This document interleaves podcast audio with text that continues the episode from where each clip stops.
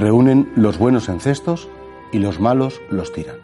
Jesús quiere hacer referencia a lo que va a ser el juicio final, en el sentido que el Señor, que ha de venir a juzgar a vivos y muertos, en ese momento se conocerá quién ha querido vivir en la verdad, en la misericordia, en la comprensión, en el perdón, y quién ha querido vivir en el odio, en el rencor, en, el hacer daño a los demás.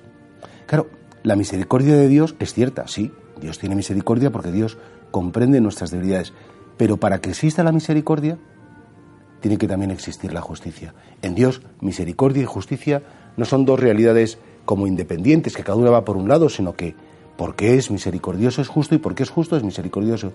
¿Y en qué consiste la justicia de Dios? En que reconozcamos que nos hemos equivocado.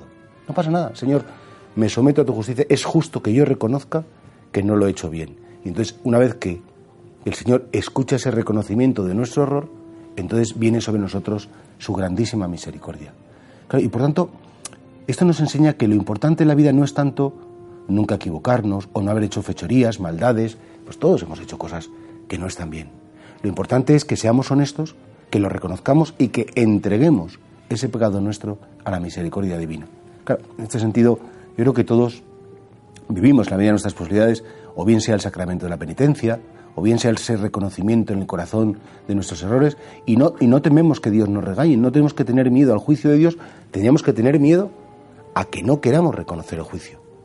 La misericordia solo puede llegar a nuestro corazón cuando vivimos la justicia y reconocemos que tú solo eres santo, nosotros pecadores, que de ti viene la gracia y de nosotros el misterio del mal.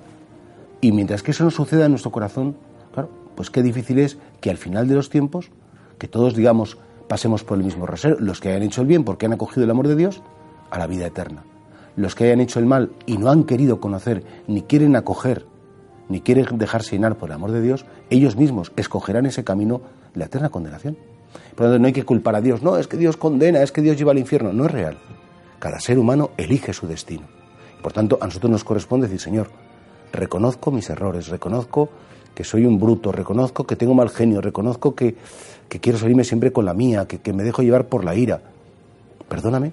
Y en ese momento basta con decir reconozco y perdóname para que todo lo que es la misericordia, que es el amor de Dios en nuestra debilidad, se produzca dentro de cada uno de nosotros. Por eso nosotros no tenemos que temer al juicio, tenemos que temer a ese pecado y ese apartarnos del amor de Dios.